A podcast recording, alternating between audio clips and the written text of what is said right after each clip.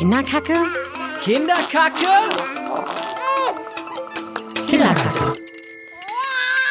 Kinderkacke. Herzlich willkommen zu Kinderkacke, einem ganz normalen Elternpodcast von BuzzFeed Deutschland. Ich bin Anna Arijanian und heute sprechen wir über das Thema Teenie-Mütter. Ich habe tatsächlich eine ehemalige Teenie-Mutter zu Gast. Das ist Insa Hegner. Sie hat ihren Sohn Doron im Alter von 16 Jahren bekommen. Hallo Insa, herzlich Hallo. willkommen. Erzähl doch mal, du warst 16, als du deinen Sohn bekommen hast. Wie kam es dazu? Äh, ja, ich war schwanger. Tatsächlich war das Surprise. Wow. Ja, ich bin natürlich super ungeplant schwanger geworden. Das ist jetzt nicht so, dass ich mit 16 mir überlegt habe, das wäre jetzt eine richtig gute Idee, ein Kind zu bekommen. Ich war damals mit meinem Freund auch ganz, ganz frisch zusammen. Und dann ist das passiert. Das ist ein klassisches äh, Trotz-Pille-Kind. Man überlegt ja irgendwie dann doch sehr, sehr, also wenn einem das, glaube ich, grundsätzlich passiert, überlegt man natürlich sehr viel und denkt drüber nach, wie das passieren konnte. Wenn man 16 ist, wahrscheinlich noch zehnmal mehr. Ähm, ich weiß es bis heute nicht so richtig, was da falsch gelaufen ist. Ähm, es ist auf jeden Fall irgendwas falsch gelaufen, weil ich war dann irgendwann schwanger. Und genau, so habe ich dann auch mit 16 schwanger geworden. Mit auch immer noch 16 dann das Kind bekommen. Ähm, ganz kurz bevor ich tatsächlich dann 17 geworden wo- wäre, äh, hat er sich dann doch überlegt, dass er sich jetzt auf dem Weg auf die Welt macht. Das heißt, ähm, ich kann tatsächlich immer noch sagen, ich war 16. Wir haben sehr viel Witze darüber gemacht, dass es kurz vor meinem 17. Geburtstag war und er ja schon hätte noch warten können, ähm, damit es sich nicht mehr ganz so schlimm anhört, aber ja doch.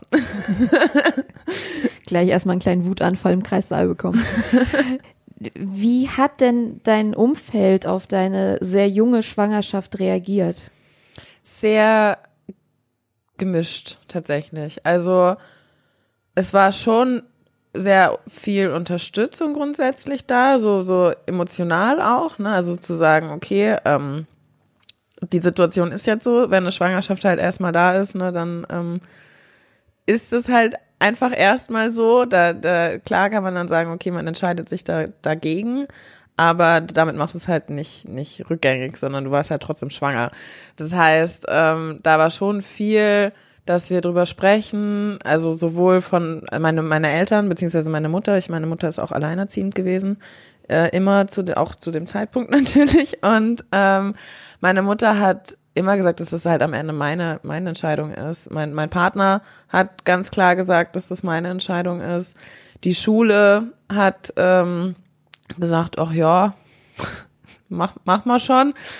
ähm, meine Frauenärztin war tatsächlich damals die einzige, die Momente hatte, wo sie das nicht so richtig gut fand. Ähm, und das mir auch mitgeteilt hat. Das war un unschön tatsächlich Was hat sie gesagt? Ich weiß gar nicht mehr, wie das genau war, aber es war eine, eine Frauenärztin, die auch super zentral in München irgendwie in so einem schicken Gebäude war und ähm, es war so halb privat immer noch mit mit irgendwie Hebamme mit drin und so.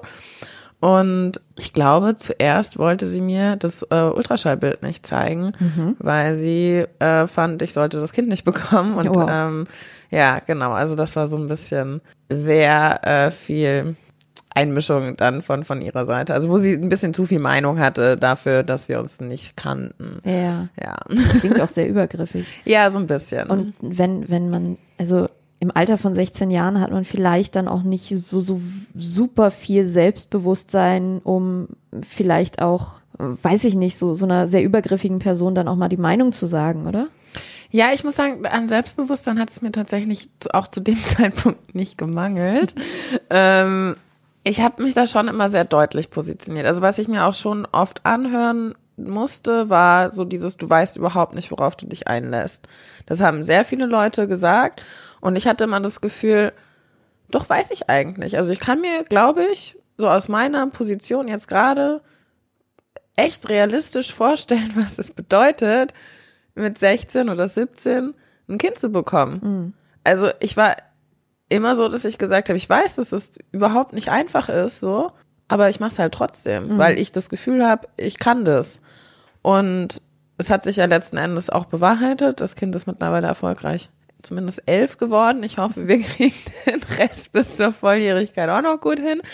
Und das war, das war so der, der, der Hauptvorwurf eigentlich, ne, den ich immer bekommen habe, dass mir immer gesagt wurde, ich kann überhaupt nicht die Konsequenzen und die Folgen dieser Entscheidung abschätzen. Mhm. Sondern ich, ich stelle mir das alles viel zu einfach vor. Ähm, und ich saß immer da und dachte mir so, nee, ich, ich glaube eigentlich nicht. Also ich glaube, ich weiß ziemlich genau, was das bedeutet und was das für Konsequenzen hat für, für mein Leben. Ähm, ich erwarte auch nicht, dass jemand anderes irgendwie dafür Verantwortung übernimmt, sondern ich habe mich dafür entschieden, das jetzt so zu machen. Und das heißt, ich muss diese Verantwortung für mich übernehmen. Und wenn das heißt, ich sitze die nächsten 18 Jahre tatsächlich zu Hause mit Kind, weil ich nicht rausgehen kann, dann äh, ist es so. Es ist zum Glück nicht so passiert. Ich saß ähm, nicht nur zu Hause, sondern habe ähm, sehr viele andere Dinge auch getan und einen tollen Papa, der sich sehr, sehr toll um seinen, seinen Sohn kümmert. Äh, mittlerweile einen neuen tollen Partner, der sich ebenfalls toll kümmert. Meine Mutter ist immer noch da und äh, freut sich, wenn sie ihren Enkel sieht. Also es ist ganz, ganz viel weniger schlimm in der Realität geworden, als ich es mir damals tatsächlich vorgestellt habe. Mhm. Würdest du sagen, es liegt daran, weil du eben aus deinem sehr direkten Umfeld und deinem Familienkreis und deinem Freundeskreis sehr viel Unterstützung erfahren hast? Also für mich war das natürlich ein, ein Teil, immer das mitzudenken so. Also natürlich ist es super gewesen, wenn meine Mutter zum Beispiel da war. Ich bin ähm, nach der Geburt super schnell wieder nach Hause gegangen tatsächlich. Ich musste eine Nacht im Krankenhaus bleiben, weil äh, ich super viel Blut verloren habe während der Geburt und nicht aufstehen konnte, weil ich in Ohnmacht gefallen bin, als ich es probiert habe. Dann haben sie gesagt, nee, du bleibst hier. Ähm, und am nächsten Tag bin ich nach Hause gegangen und war halt wieder bei meiner, bei meiner Mutter und meiner Schwester. Wir haben äh, zu dritt gelebt damals. Und ähm, das war natürlich super. Also klar, das ist total toll gewesen, aber man muss auch dazu sagen, wie gesagt, meine Mutter war alleinerziehend und meine Mutter war selbstständig. Mm. Es ist nicht so, dass meine Mutter immer da war, um sich um mein Kind zu kümmern. Meine Mutter war ab und zu da und hat es dann auch gerne mal gemacht so dass ich zum Beispiel einfach mal schlafen konnte tagsüber. Mhm. Das war natürlich sehr, sehr angenehm. Also es ist überhaupt nicht so, dass ich da keine Unterstützung bekommen habe, ähm, sondern schon einfach ist sehr, sehr angenehm war, dass immer jemand da war, der, der sich auch mit gekümmert hat. Aber es ist nicht so, dass meine Mutter mein Kind erzogen hat. Das mhm. musste ich tatsächlich selber machen. Jetzt gehen wir doch noch mal ein paar Monate zurück. Ja. Wann hast du für dich selber die Entscheidung getroffen? Ja, ich ziehe das jetzt durch. Das ist, ich, ich bin jetzt schwanger, das ist jetzt so und ähm, ich werde die Schwangerschaft nicht abbrechen und ich mache das jetzt. Äh, die Situation war tatsächlich so, dass ich in der achten Woche erst erfahren habe, dass ich schwanger bin. Das heißt, da war, waren wir schon relativ weit so in der, in der ganzen Geschichte. Und da hast du ja dann quasi bis zur zwölften Woche Zeit, dich, dich zu entscheiden. Mhm. Und wir hatten, also ich hatte quasi damals bei der Frauenärztin eben gesagt, okay, puh, okay, weiß ich jetzt alles irgendwie auch nicht. Ähm, erstmal natürlich total der Schock ähm, und hatte dann ein Beratungsgespräch bei Pro Familie mhm. und habe da dann da gesessen und irgendwie immer so gedacht, so okay, so was die so erzählen. Also die, die sagen ja nicht so, du sollst das und das machen, ne? Mhm. sondern du sitzt halt da und sie reden ganz viel mit dir darüber, wie so die Voraussetzungen sind und wie deine Lebenssituation ist und wie du dich fühlst. Klar reflektiert man dann einfach nochmal sehr stark darüber, was, was denn die Umstände sind. Also für mich war zum Beispiel immer ein großer Faktor, kann ich meine Schule abschließen mhm. zu dem Zeitpunkt, wenn ich theoretisch ein, ein Kind habe. Und da habe ich gedacht, ja, kriegst du schon hin. So. Mhm. Und dann habe ich drüber nachgedacht, okay, kannst du dann auch studieren mit einem Kind, das dann irgendwie zwei wäre. Ich dachte, ja, geht schon auch. Und so habe ich das irgendwie mal so, so durchgespielt und bin irgendwann zu dem Schluss gekommen, dass das alles natürlich nicht super einfach wird und ähm, alles kein Problem, aber dass es schon funktionieren würde. Und dann habe ich gesagt, ja gut, dann mache ich das jetzt. Und ich muss auch dazu sagen, und das klingt immer so ein bisschen krass, aber ich komme aus einer Trennungsfamilie. Ne? Mhm. Also das heißt, ich habe immer gelernt, dass es am Ende sein kann, dass du irgendwie alleine da bist mit dem Kind. Und das war für mich immer ein Szenario, das ich mit durchgespielt habe. Also wir waren damals tatsächlich noch zusammen, natürlich. Aber das war für mich nie die Entscheidungsgrundlage. Für mich war immer die Entscheidungsgrundlage, kann ich das theoretisch auch alleine. Mhm. Tatsächlich haben wir uns dann äh, auch relativ bald nach der Geburt getrennt. Ähm, zum Glück alles in, in Freundschaft und guter Beziehung. Aber ähm, das war für mich halt zum Beispiel auch immer so, ne, dass mir sehr viel Naivität vorgeworfen wurde, die eigentlich so gar nicht unbedingt da war, auch mhm. im, im Nachhinein betrachtet.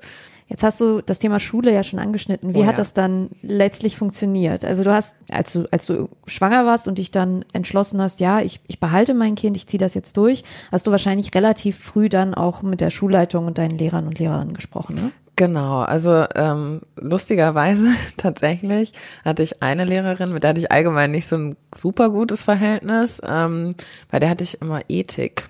Ui. Äh, erste, zweite Stunde. Und äh, tatsächlich ging es mir super schlecht am Anfang und ich war echt so die typische Morgenübelkeitsperson. Und ich habe es ganz, ganz oft auch in der Schwangerschaft nicht geschafft, in die erste und zweite Stunde zu kommen, weil es einfach nicht ging.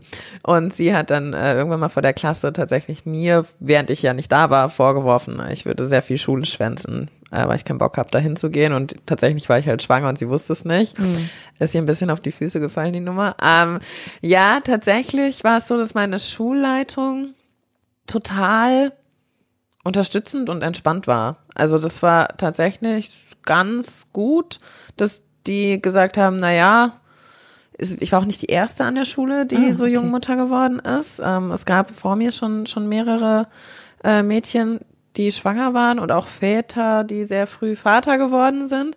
Das heißt, sie hatten das schon mal schon mal gehört zumindest. Ähm, und wir haben dann die die Regelung letzten Endes gefunden, dass ich ein Jahr Pause gemacht habe, die zehnte Klasse. Wobei das kein komplettes Schuljahr war, sondern es war irgendwie so die Hälfte und so. Und dann bin ich nach den Sommerferien, Doran ist im Februar auf die Welt gekommen. Und ich bin dann quasi nach den Sommerferien wieder zur Schule gegangen. In damals, ja genau, ich müsste die zehnte gewesen sein. Und habe die dann quasi wiederholt und dann war halt klar, das war also tatsächlich alles ein bisschen kompliziert, weil du in Bayern keinen, ähm, also ich hatte quasi keinen Realschulabschluss. Mhm. Normalerweise, wenn du die zehnte Klasse erfolgreich beendest, hast du automatisch einen Realschulabschluss. Dadurch, dass ich die zehnte Klasse aber nie erfolgreich beendet hatte, hatte ich keinen Abschluss. Und natürlich wusste ich ja nicht, wie das wird mit Kind und Schule und allem und hatte schon Angst davor, am Ende ohne irgendwas eigentlich dazustehen. Mhm. Und deswegen habe ich dann in den Sommerferien nochmal die mittlere Reife extern gemacht das heißt, ich habe, ähm, bevor ich wieder zurück bin in die Schule, habe ich meine, diese Prüfung, die muss irgendwie in drei Fächern dann diese Prüfung machen und so. Und das war eigentlich Dorans Eingewöhnung in der Krippe dann auch. Ach was. Ja, genau. Das heißt, ich bin dann immer in die Krippe, habe ihn da hingebracht und hatte dann irgendwie eine Stunde oder zwei oder drei, je nachdem, wie weit man dann war, Zeit und habe mich in das Café daneben gesetzt mhm. und habe da dann für die mittlere Reifeprüfung gelernt. Was ein Stress auch. Ja, so im Nachhinein betrachtet, mega. Ja. In dem, in, also zu der Zeit war das für mich wirklich einfach total normal. Ich, das war das, was ich halt gemacht habe. Mir war das halt wichtig, dass, dass ich irgendwie die Sachen fertig bekomme, mhm. so. Weil ich wirklich, wirklich, und mir hat ja auch jeder Angst gemacht, ne? Also natürlich wurde immer gesagt so, oh Gott, und du kriegst das alles nicht hin und, äh. und ich dachte so, ja, doch, doch, ich krieg das schon hin, aber dann muss er halt auch liefern, ne? Dementsprechend saß ich dann halt auch da und dachte so, okay, jetzt machst du mittlere Reife. Und das war auch wirklich dann überhaupt kein Problem irgendwie. Mhm. Ich habe dann so ein bisschen äh, Mathe-Nachhilfe noch gehabt bei irgendeinem Studenten ähm, und dann war das auch alles gar kein Thema und dann bin ich nach den Sommerferien eben wieder in die Schule gegangen. Das lief dann auch mit der Krippe genauso weiter letzten Endes, dass ich morgens aufgestanden bin, das Kind fertig gemacht habe, mich fertig gemacht habe, in die Stadt gefahren bin, äh, ihn in die Krippe gebracht habe, in die Schule gefahren bin, mit der Schule fertig war, ihn wieder abgeholt habe, wieder nach Hause gefahren bin. So, ne, also wie halt Leute, die arbeiten auch so. Mhm. Es war, war dann echt okay. Und wenn ich irgendwie mal lernintensivere Zeiten hatte, dann konnte er länger in der Krippe bleiben. Und wenn es äh, entspannt war, dann habe ich ihn halt direkt abgeholt. So, ja. das war eigentlich, also an sich war das alles echt gut so. Mhm. und die Schule ist mir sehr sehr entgegengekommen. Und wenn ich nicht kommen konnte konnte ich halt nicht kommen. Solange meine Leistungen gestimmt haben hieß es immer mhm. ähm, waren sie sehr sehr sehr flexibel. Ja. So die erste Assoziation, die ich jetzt habe, gerade weil du sagst, du hast in, in Bayern gelebt und dort bist dort in die Schule gegangen, das passt für mich überhaupt nicht zu dem Klischee, was man von Bayern hat, wenn man sich überlegt, okay, da ist eine 16-, 17-jährige Schülerin, die hat gerade ein Kind bekommen und äh, ich gehe eigentlich immer davon aus, dass die Leute dann in Bayern durchdrehen und sagen, oh mein Gott, oh mein Gott, oh mein Gott, was machen wir jetzt? Ja, äh, ich weiß auch nicht. Also es ist, ähm, ich, vielleicht habe ich das auch tatsächlich so, so ein bisschen die negativen Reaktionen auch verdrängt, beziehungsweise es passiert ja auch oft, dass Leute halt nicht vor dir negativ reagieren, sondern halt dann eher hinter deinem Rücken. Ich habe so natürlich, ich habe natürlich die komplette Bandbreite an negativen Reaktionen mir anhören müssen. Ähm, aber nicht in, in so einer starken Intensität. Also mhm. es war eigentlich mehr sowas, wo man so gedacht hat, ja gut, aber du bist halt auch ein Trottel, ne? Also was, was willst du machen? So, erzähl doch mal, du kennst mich doch gar nicht irgendwie. Also lustigerweise ist schon die Erfahrung, die ich gemacht habe, dass die Leute, je weniger sie mich kennen, desto stärker ist eigentlich ihre Meinung. Ja. ähm, also vor allem auch so online oder so, ne? Da sind schon sehr viele Leute, wo ich sagte, okay, ähm, du weißt überhaupt nicht, wie mein Leben aussieht, du mhm. kennst gar nichts davon, aber dafür hast du echt eine ganz schön starke Meinung. Herzlichen Glückwunsch. Nee, das ist ähm, nie passiert eigentlich. Also sowohl in, in der Schule, klar gibt's genug Leute, die sich da irgendwie Gedanken drum machen. Ich habe das auch Jahre später dann immer noch mitbekommen. Wir hatten eine Partnerschule nebenan direkt, das war ein Mädchengymnasium.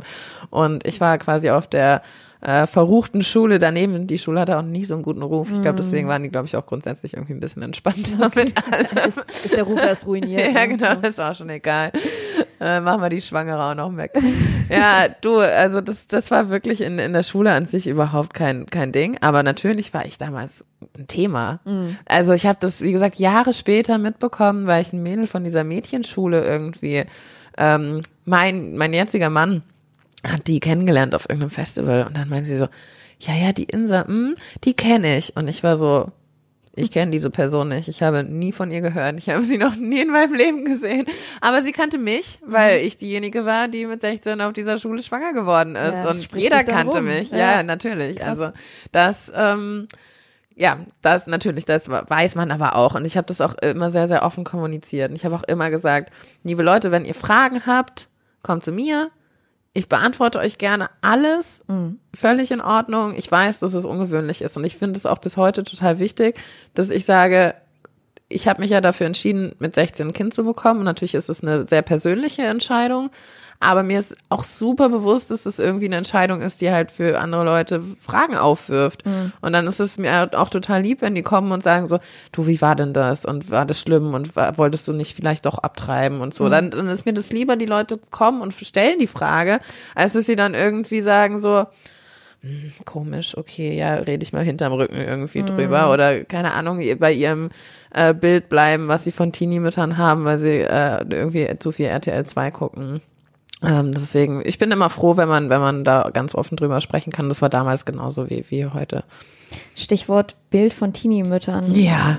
Was man von RTL 2 und Konsorten hat. Wie sehr trifft dich das oder was, anders gefragt, was macht das mit dir, wenn du merkst, dass das Bild, was generell in der Gesellschaft von Teenie-Müttern herrscht, so überhaupt nicht mit dem zusammenpasst, wie du dein Leben geführt hast? Ja, äh, ich, ich bin da ehrlich gesagt lasse ich mich von sowas überhaupt nicht mehr stark stressen, weil ich immer denke, so, wenn du, ich habe sehr viele Anfragen übrigens von Fernsehsendern bekommen, als ich, als ich so jung äh, schwanger war und Krass. Mutter geworden bin, ähm, weil ich natürlich dieses perfekte äh, Opfer gewesen wäre für die und habe das alles abgelehnt. Und genau das ist nämlich der Punkt. Ich hatte da ja überhaupt keinen Bedarf nach irgendwie für kein Geld quasi, was diese Sender ja auch bis heute zahlen, ähm, Leuten irgendwie so einen tiefen Einblick in, in mein Privatleben zu geben. So gar nicht. Also das ist halt wirklich so eine Invasion deiner, deiner Privatsphäre, was da passiert. Und ich glaube, dass jedem Menschen, der sich sowas anguckt, halt auch bewusst sein soll, dass da ja sehr bewusst einfach bestimmte Leute dargestellt werden, so dass es halt unterhaltsam ist. Und ich finde immer, dass jeder, der irgendwie sich davon beeinflussen lässt innerlich und davon sein Bild so krass beeinflussen lässt, ist halt nicht viel cleverer irgendwie als das, was da so porträtiert wird am Ende. Deswegen glaube ich immer so, ja, macht ihr das mal und, und denkt das mal. Ich glaube, die Bandbreite ist sehr, sehr, sehr viel, äh, ja, viel, viel breiter einfach. Und ich muss auch sagen, natürlich ist das Klischee, kommt nicht von irgendwoher. Also auch, auch mir ist es zum Beispiel super schwer gefallen, überhaupt Kontakt zu haben mit, mit anderen Müttern in, in meinem Alter, weil ich auch an ganz vielen Stellen so war, so, ja, okay, das ist mir jetzt aber auch ein bisschen zu krass, was mhm. da passiert. Ähm, und ich hatte auch eine äh, Vormundschaft, also es ist total äh, gängig bei uns, ähm, dass du, wenn du nicht volljährig bist, kannst du ja quasi nicht Vormundschaft übernehmen für dein eigenes Kind. Und oft machen das die Eltern. Mhm. Das war eine, so eine Kombination, ein Szenario, das wollte ich nicht so gerne, dass meine Mutter die Vormundschaft für, für mein Kind hat. Das fand ich irgendwie unpassend. Ähm, die ist halt nämlich nicht die Mutter, sondern sie ist die Oma von diesem Kind. Und deswegen hatte das Jugendamt bei mir dann ja ein Jahr lang äh, die Vormundschaft. Und die waren immer alle super happy, wenn die zu mir gekommen sind. Mhm. Das war immer so, ach ja, Frau Hegner, ne, bei Ihnen funktioniert ja alles sehr schön, dann trinken wir hier mal einen Kaffee und ähm, dann gehen wir alle wieder nach Hause. Ach, schön. Ja, total. Also es war, das war sehr, sehr witzig, aber natürlich bekommst du dadurch auch mit, ne, das sind immer Leute, die, die mit Problemfällen irgendwie letzten Endes zu tun haben, Klar. dass das halt nicht überall so easy peasy läuft, wie es am Ende ja doch bei uns war. Mhm. Und äh, wie gesagt, also vor allem an den Reaktionen irgendwie dieser Jugendamtsmitarbeiter, da habe ich dann schon immer gemerkt, so ja, okay, äh, das, ich bin dann nicht der Normalfall für die. Mhm. Und dass ich halt dann dahin gehe und sage, ich brauche einen Krippenplatz, weil ich möchte wieder zur Schule gehen. So, mhm. ich muss hier Dinge erledigen. ähm, äh, Krippenplatz in München auch richtiger Albtraum. So. Bin ich tatsächlich über eine Hilfeplanstelle dann rangekommen. Die okay, eigentlich wie funktioniert eine, das? Ähm, Hilfeplanstellen, so, also ich bin ja um Gottes Willen nicht ausgebildet. Das heißt, ich erzähle das jetzt mal so, wie ich das verstanden habe. Ich hoffe, äh, es ist alles korrekt. Wenn nicht, schreibt bitte wütende Briefe. Schreib, schreib mir, schreib mir, ja, alles ja, gut. Ähm, äh, also es ist so, dass diese Stellen eigentlich dafür gedacht sind, dass wenn du quasi Unterstützung bei deinem Erziehungsauftrag brauchst, ne, weil du irgendwie, keine Ahnung, Alkoholprobleme, Drogenprobleme, allgemein Strukturierungsprobleme in, in deinem Leben hast, dann kriegst du quasi diesen, diesen Platz. Und ähm, das sind so Kontingentplätze, das heißt, du hast Einrichtungen, die haben diese Plätze, das sind dann irgendwie eins oder zwei oder drei, je nach Größe der Einrichtung, und die werden dann übers Jugendamt verteilt. Mhm. Und eigentlich war ich nicht Problemfall genug, aber dadurch, dass ich minderjährig war, ging das dann irgendwie trotzdem. Und mhm. so bin ich dann da quasi reingekommen und habe diesen Platz bekommen, obwohl du in München wie in allen Großstädten in Deutschland natürlich keinen Krippenplatz bekommst, wenn ja. du dich nicht irgendwie äh, da anmeldest, bevor du, also so zwei Jahre bevor du schwanger wirst, ist, glaube ich, ganz guter Zeitrahmen, um sich um Krippenplatz zu kümmern.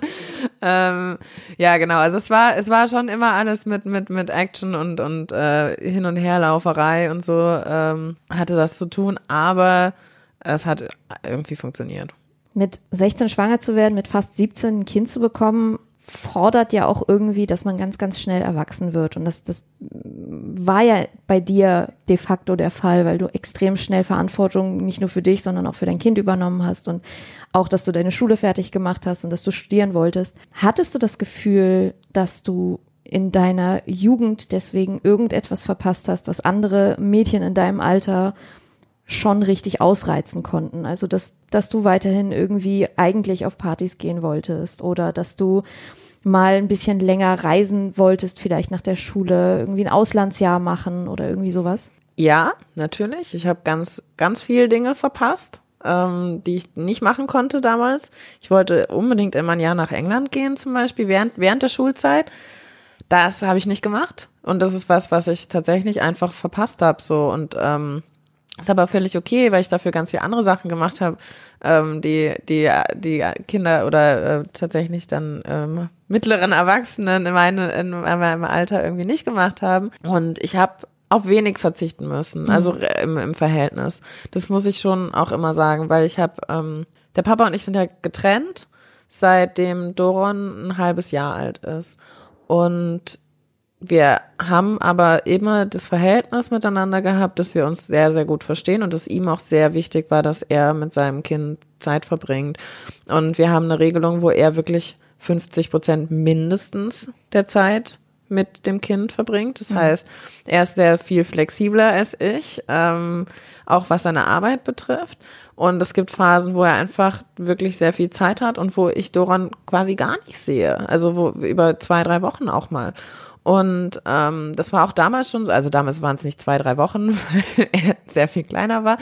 Aber ich hatte immer die Möglichkeit, auch Zeit, Zeit für mich zu haben. Und das war, wie gesagt, was, womit ich auch überhaupt nicht gerechnet hatte. Mhm. Also als ich damals schwanger geworden bin, dachte ich, ja gut, du sitzt halt jetzt erstmal die nächsten äh, zwölf Jahre zu Hause mhm. alleine mit dem Kind und guckst mal irgendwie, wo du bleibst. Das war dann ganz anders am Ende. Und es war tatsächlich so, dass eben ich wirklich viel, viel, viel Möglichkeiten hatte, die ich mir vorher so gar nicht vorgestellt hätte, mhm. dass ich die habe.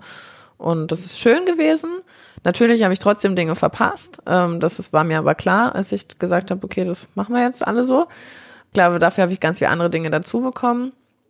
Und mittlerweile ist er eh so groß, der macht eh, der ist ja froh, auch wenn, wenn wir weg sind. Ne? Das, mhm. Mittlerweile ist er ja schon über Pubertät. Ja.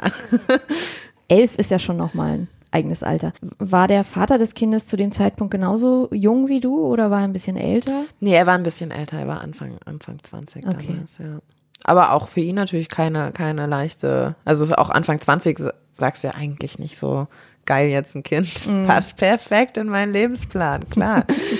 ja, nee, also auch für ihn war das natürlich total schwierig. Am Ende ist auch die Beziehung natürlich an, daran irgendwie auseinandergegangen und ich habe ja vorhin schon gesagt, so dadurch, dass ich selber einfach aus einer, aus einer Trennungsfamilie komme und von einer alleinerziehenden Mutter großgezogen wurde, war das für mich immer eine Option, die ich mitgedacht habe. Vor allem, lustigerweise, mir wurde ja auch einfach beigebracht, dass man nicht unbedingt zusammenbleiben muss, ne? Mhm. Also wenn, wenn einen das nicht glücklich macht, so. Und das war halt dann für mich auch so eine Entscheidung, wo ich gesagt habe, okay, das bringt uns hier beiden gar nichts, was wir mhm. machen. So, wir sind damit überhaupt nicht zufrieden und es bringt unserem Kind gar nichts, wenn wir jetzt sagen, wir bleiben zusammen und sind eigentlich beide super unglücklich damit. Ja. Dann lass es uns halt lieber so machen, dass wir, dass wir uns irgendwie gut verstehen und ähm, als Eltern immer, immer da sind. Und das ist auch bis heute so. Wir verstehen uns super gut aber wir sind halt nicht mehr als Paar zusammen. Mhm. Und das hat lustigerweise bei uns sehr viel besser funktioniert als bei sehr vielen Fällen, die ich dann über Krippe und äh, so bei, bei Pärchen Anfang 40 mitbekommen habe, mhm.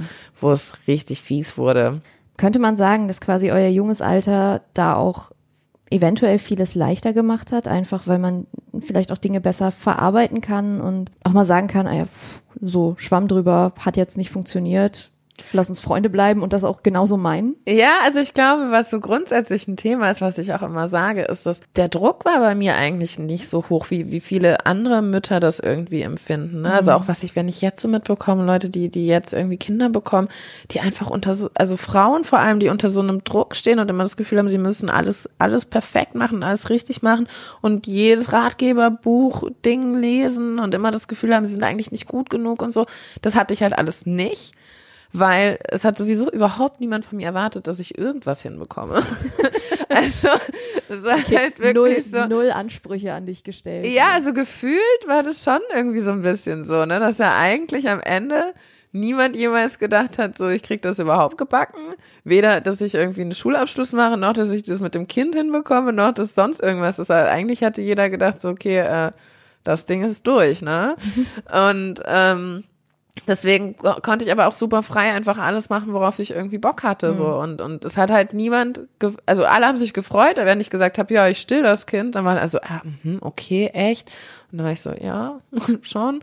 Und äh, wenn ich es nicht gemacht hätte, wäre es aber auch egal gewesen. Ja. So, es ist halt, also wirklich, da war, es war jeder froh einfach, dass ich das Kind nicht kaputt mache. es war wirklich gefühlt so, wow, du hältst es fest, es fällt nicht runter, herzlichen Glückwunsch. Wow. Also das waren so ein bisschen die, die Ansprüche, die da, äh, glaube ich, da waren an vielen Stellen ich verstehe es auch bis zu einem gewissen Grad. Und wie gesagt, für mich war es dafür sehr, sehr entspannt, weil ich halt eigentlich, ich konnte immer nur alles richtig machen.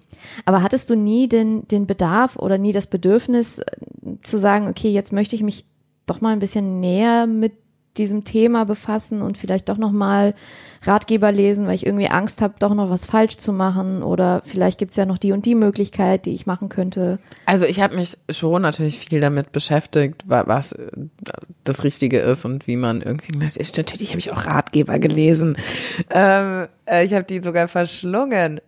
Ähm, aber ja, klar, ich hatte halt, also ich hatte ja meine Mutter zum einen, ähm, von der ich immer noch finde, dass sie auch eigentlich die meisten Dinge ganz, ganz gut hinbekommen hat. So, ich finde ein ganz gutes Ergebnis. Habe ich gedacht, die kannst du mal fragen, wie das eigentlich alles funktioniert.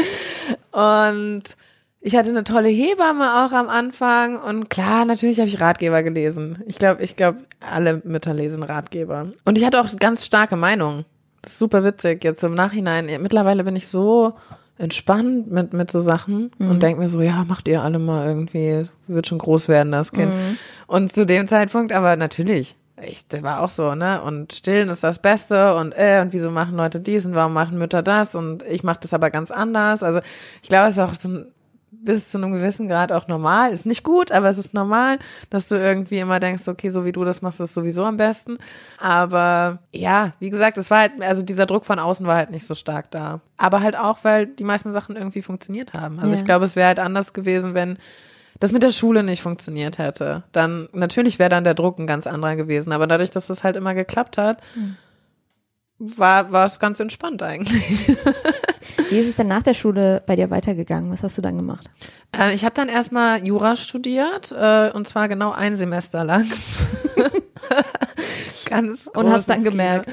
Ja, das war immer mein Traum. Ich wollte tatsächlich, seit ich 13 war oder so, dachte ich, ja, ich möchte gern Rechtsanwältin werden. Und dann habe ich, ähm, war ich fertig mit der Schule und habe eigentlich da schon gedacht, so, boah, eigentlich habe ich überhaupt keinen Bock da drauf. Und irgendwie war das aber dadurch, dass das so ein Lebenstraum war, habe ich gedacht, wenn ich das jetzt nicht probiere, dann werde ich mich mein ganzes Leben fragen, was wäre gewesen, wenn du damals Jura studiert hättest und das fertig gemacht hättest und so. Und dann habe ich das angefangen, habe das ein Semester gemacht und war so, okay, es ist ein Albtraum. Ich möchte nie wieder in diese Uni gehen mit diesen Menschen, die alle äh, auch in München Jura studieren ganz großes Kino. ähm, Nicht, nichts gegen Jurastudenten. Nein, natürlich nicht. Nein, nein, nein. Es gibt auch nette, habe ich gehört.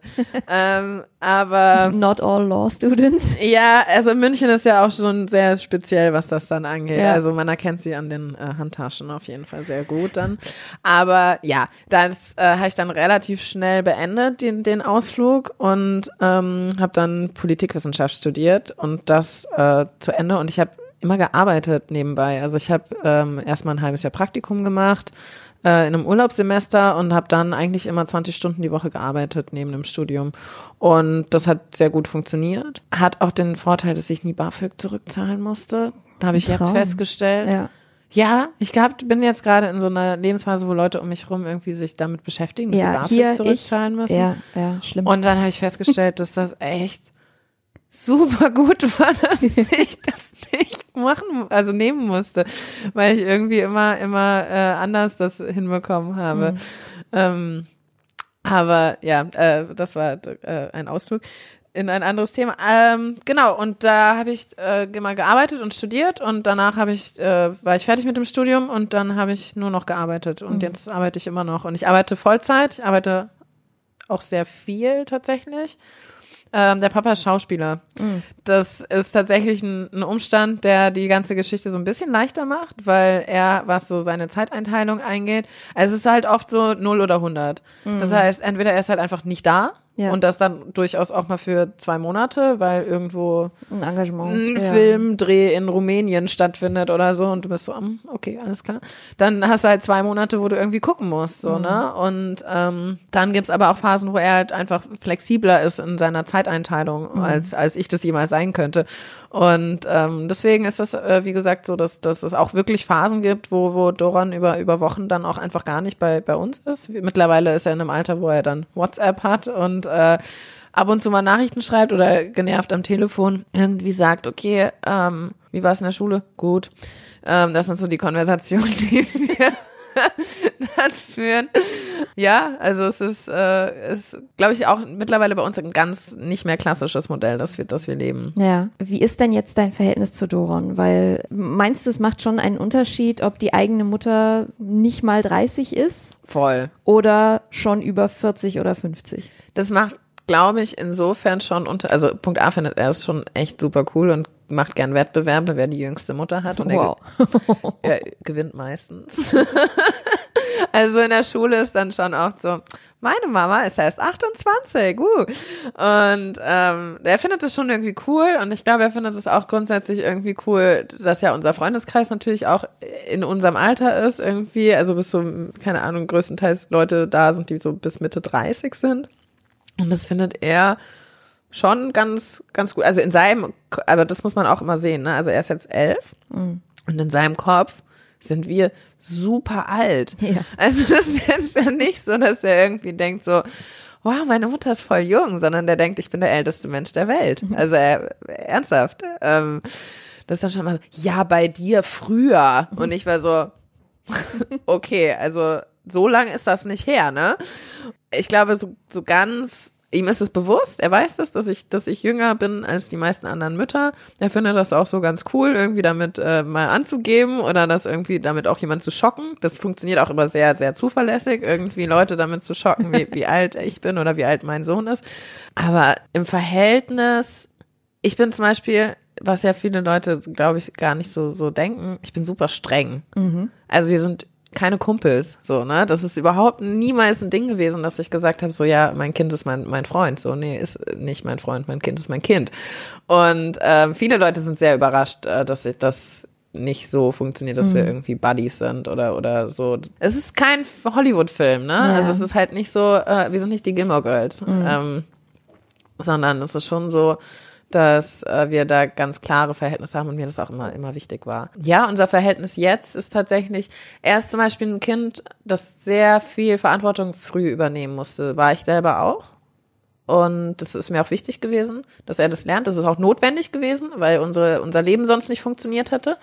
Aber das ist zum Beispiel was, was, was ich total schön finde, zu sehen, dass ein, der ist elf, der singt zum Beispiel im Chor. Und ich arbeite Vollzeit. Das heißt, ich habe keine Zeit, mein Kind irgendwo durch die Stadt zu fahren, zu, von, zu irgendwelchen Terminen. So, das funktioniert bei uns überhaupt nicht. Das heißt aber, wenn er das machen möchte und er hat dreimal die Woche äh, Gesangsunterricht, Chorprobe, dies, das, da muss er alleine hinfahren. Und das macht er seit Jahren schon. Also seitdem der äh, offiziell U-Bahn fahren darf, fährt er alleine in München U-Bahn. So. Krass. Ja. Und ich glaube, das ist schon natürlich einfach dieser dieser Situation geschuldet, aus der wir kommen. Ne? Dass es immer notwendig war, dass ich, dass ich arbeite, weil irgendwie ich mir das nicht leisten konnte, irgendwie zu sagen, ach ja, ich bleib jetzt irgendwie mal hier ein, zwei, drei Jahre zu Hause oder ich mache nur äh, Teilzeit oder keine Ahnung. Das hat wäre nicht eine Option gewesen. Und dadurch hat er sehr früh gelernt, irgendwie Dinge, wenn er die machen möchte, auch alleine zu machen. Ich muss sagen, ich finde das gut.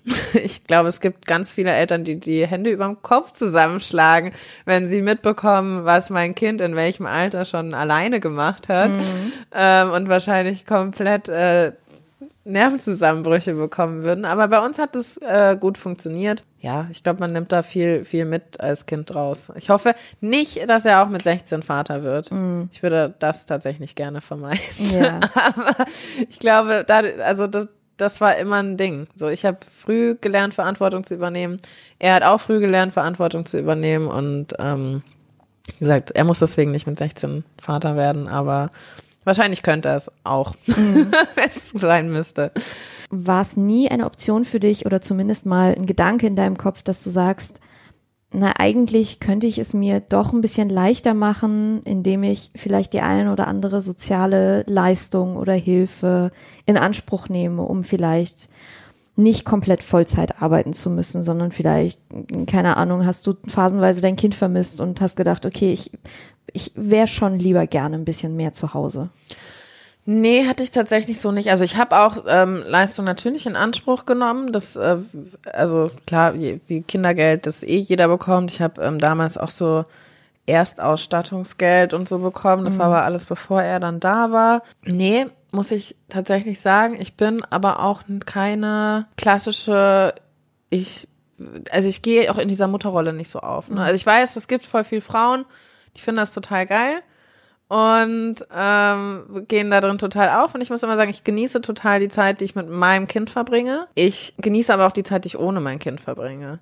Also klar, das hört sich auch immer noch mal anders an, wenn dein Kind elf ist, als wenn dein Kind eins ist. Und natürlich habe ich damals, ich war ja in der Schule, ne? also ich hatte kein, in, zu der Zeit, als er klein war, hatte ich ja keinen Fulltime-Job. Den habe ich jetzt. Das heißt, ich hatte schon auch immer viel Zeit mit ihm, die ich verbringen konnte und die ich flexibel verbringen konnte. Und das war auch schön und das war mir auch wichtig. Aber ich hätte zum Beispiel auch niemals ein Jahr zu Hause sein wollen mit dem Kind. So, es war total gut, dass ich das irgendwie anders machen konnte. Und ähm, es war auch total gut, dass der Papa einfach da war und sich gekümmert hat. Und dem das auch wichtig war, die Zeit zu verbringen. Und ich, wie gesagt, also ich genieße jede, jede Zeit mit meinem Kind, aber ich hätte niemals nur das machen wollen. Und das will ich auch bis, bis heute nicht. Und ähm, ich finde das total, wirklich total faszinierend, wenn Leute darin so aufgehen, Kinder großzuziehen. Und ich kann, respektiere das, ist sehr, sehr stark, aber ich würde verrückt werden. Also ich würde ernsthaft durchdrehen. Ja. Und deswegen bin ich sehr froh darüber, dass ich genau diese, diese Freiheiten irgendwie habe und das so, und wir das auch als Familienkonstrukt, ne, also auch jetzt die, diese ganze Situation, in der wir leben, das ist ja schon alles sehr wild und Patchwork und zusammengewürfelt und äh, irgendwie, dann ist meine Mutter ab und zu da und, und mein, mein neuer, mein Mann ist äh, irgendwie da und kümmert sich und ähm, der Vater ist da und alle mögen sich irgendwie und im Zweifelsfall gehen die miteinander irgendwie essen und ich bin gar nicht dabei oder so, also mein neuer Mann und äh, der Papa von Doron. Und äh, die treffen sich wahrscheinlich auch mal, ohne dass ich irgendwie da, da Part von bin. Und das ist sehr, sehr gut, wie das bei uns funktioniert. Das ist, glaube ich, wenn man von draußen drauf guckt, alles äußerst konfus. Aber für uns, wir haben uns da halt gut mit, gut mit eingerichtet. Und ich habe sehr viel Zeit für mich und ich habe auch Zeit mit, mit Doron, die ich sehr, sehr gerne verbringe. Und wie, mittlerweile ist er tatsächlich so. Jetzt bin ich an dem Punkt, wo ich wirklich auch froh bin, wenn der gerne mit mir Zeit verbringen möchte, Ja. weil das ist überhaupt nicht mehr selbstverständlich. Ja, ja, es ist seltener geworden. Es ist wirklich krass, weil mittlerweile, die sind so cool, ne? Die wollen nicht mehr mit dir Zeit verbringen. Und ich bin wirklich froh, neulich kam er nach Hause, das war Freitagabend und ich kam auch von der Arbeit und ich war auch super fertig und müde und dann kam er nach Hause und meinte, Mama, ich will heute nichts machen, außer mit dir auf dem Sofa liegen und Queer Eye gucken. Und dann war ich so, oh ja, das ist mein Kind. Komm, wir legen uns aufs Sofa. Und ähm, ja, voll schön. Und das sind so die Momente, wo man denkt, okay, so viel habe ich nicht falsch gemacht, offensichtlich. Wenn er nach Hause kommt und Queer Eye mit dir guckt, man sitzt so da und jeder wischt so seine Tränchen weg. Ähm, das ist schon dann echt, echt schön. Klingt wahnsinnig toll. ja. Dein, dein Sohn ist ja jetzt eine ganze Weile Schulkind. Wie ist das für dich persönlich, mit großem, großem Abstand die jüngste Mutter beim Elternabend zu sein? Ich bin, na, das darf man auch gar nicht sagen, ich hasse ja Elternabende. man muss auch dazu sagen, ich sag das dann immer so, aber ich war auch Elternsprecherin in der Grundschule. Ich, ja, weil ich nämlich dann schon doch immer der Vollidiot bin, der das nicht aushält, dass sich da keiner meldet. Und denke so, ja, okay, jetzt machst du das halt mal. Ähm, ich war zwei Jahre Elternsprecherin, dann bin ich nicht mehr hingegangen. Ui. Ja, also es war der einzige Weg, mich nicht wieder wählen zu lassen, war einfach nicht anwesend zu sein. Und wir haben jetzt Hast so du, hast du dann Dorons Vater vorgeschickt? ja, ja, genau, der Okay. musste das dann machen. Und äh, lustigerweise war er dann auch Elternsprecher. ja, es, Karma. War, es, es hat mich ein bisschen gefreut auch, ja, muss ich sagen. Nee, äh, Elternabende waren schon immer oder überhaupt Kontakt mit anderen Eltern, ne? Also das war immer schwierig, weil ich lustigerweise auch von ganz vielen Frauen als so eine krasse Bedrohung wahrgenommen wurde. Weil also, du so jung bist? ja. Ja, es war, also es war erstmal so anders und anders ist halt tendenziell immer nicht, nicht gut, glaube ich. Also ne, in, der, in der Wahrnehmung äh, Ja. von vielen Leuten. Und das war in der Krippe schon so, dass das irgendwie ich schon immer eher sehr, sehr kritisch beäugt wurde. Wie gesagt, vor allem von, von Müttern. Und das ist aber was auch gewesen, wo ich auch sagen muss, da war auch von meiner Seite ganz wenig Interesse. Also ich hatte auch wenig so Spielplatzbekanntschaften oder irgendwas, weil ich dann auch gemerkt habe, okay, man ist auch in so einer komplett anderen Lebensrealität irgendwie unterwegs. Ich habe mich immer gut und okay mit Leuten unterhalten, die irgendwie, ähm, wo dann die Kinder Kontakte hatten. Ne? Also das ist, war mir deswegen auch so wichtig, dass Doran in die Krippe geht, damit der Kontakt zu anderen Kindern hat, weil ich konnte das über meinen Freundeskreis natürlich überhaupt nicht Ja, sicherstellen. In meinem Freundeskreis hatte niemand Kinder. Ja. Das heißt, mir war das immer total wichtig, dass er, dass er in, in den Kindergarten, in die Kinder, äh, Kinderkrippe, Schule sowieso äh, geht, damit er eben Kontakt mit, mit Gleichaltrigen hat, weil ich das gar nicht, gar nicht, gar nicht sicherstellen konnte. Ja, Elternabend. Pff. Also ich, ich habe das eine Zeit lang probiert, so ein bisschen da, da auch Anschluss zu finden und habe aber festgestellt, dass echt das von beiden Seiten das Interesse so eher mäßig ist. Es war dann auch in Ordnung. also Wenn du jetzt auf dein bisheriges Leben zurückblickst und die Möglichkeit hättest, das zurückzudrehen, was würdest du anders machen? Boah, super schwierig. Ich glaube, ich würde gar nichts anders machen, weil das, wie es jetzt ist, aus, also aus der Jetzt-Perspektive, ist es eigentlich ganz gut. So, und ich glaube, ja, das war alles irgendwie nicht so einfach, aber am Ende war es halt dann irgendwie doch einfach, ne? Also es ist halt so, ich, ich bin immer so, wenn, wenn Leute mir dann sagen so, ach krass, und dann hast du das echt so und so und so gemacht, das ist ja echt wow. Und dann bin ich so, ja, aber es war für mich total normal. Und ich habe da nie drüber nachgedacht, auch in dem Moment nicht. Und auch jetzt im Nachhinein ist es für mich halt immer noch total normal, dass das so passiert ist, wie alles passiert ist. Und das ist super schön, weil ich habe ein ganz tolles, elf Jahre altes Kind. Pubertät steht an, da habe ich ein bisschen Horror vor. Aber an sich haben wir echt schon, schon viele äh, wilde Kinderphasen irgendwie jetzt überbrückt und überstanden. Und ähm, ich finde das auch total gut. Und ich muss halt auch sagen, ich bin 35, wenn der volljährig wird. Das ist schon auch was, wo ich mir denke, ja, kann, kann man mal machen. Ist Ja. völlig okay. Ich habe auch keinen Need, noch weitere Kinder zu bekommen irgendwie. Ähm, dementsprechend bin ich dann wahrscheinlich mit Mitte 30, Ende 30 irgendwie erstmal, Frei. ja. Und das ist auch voll Klingt schön. Total, ja. Also freue ich mich auch schon drauf. Wie gesagt, das ist alles so, wie es passiert ist, ist völlig in Ordnung gewesen. Und ich würde es gar nicht anders machen wollen. Ich habe immer gedacht, ich wollte immer zwei Kinder, so wie meine Mutter. Ich war immer so, okay, ich hätte gerne zwei Kinder im Abstand von zwei Jahren, ähm, irgendwie so mit 30. Das war, das war so eigentlich mein, mein Lebensplan. Und dann ist alles ganz anders gekommen und das ist voll gut. Ja, Ja. das ist ein gutes Schlusswort.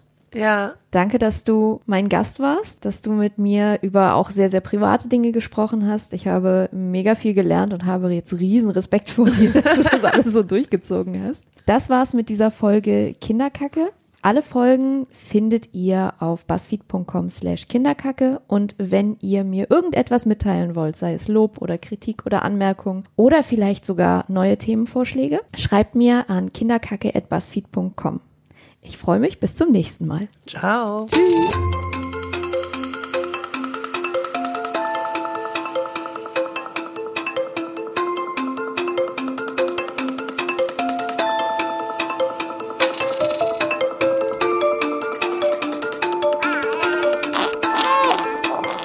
Kinderkacke. Kinderkacke.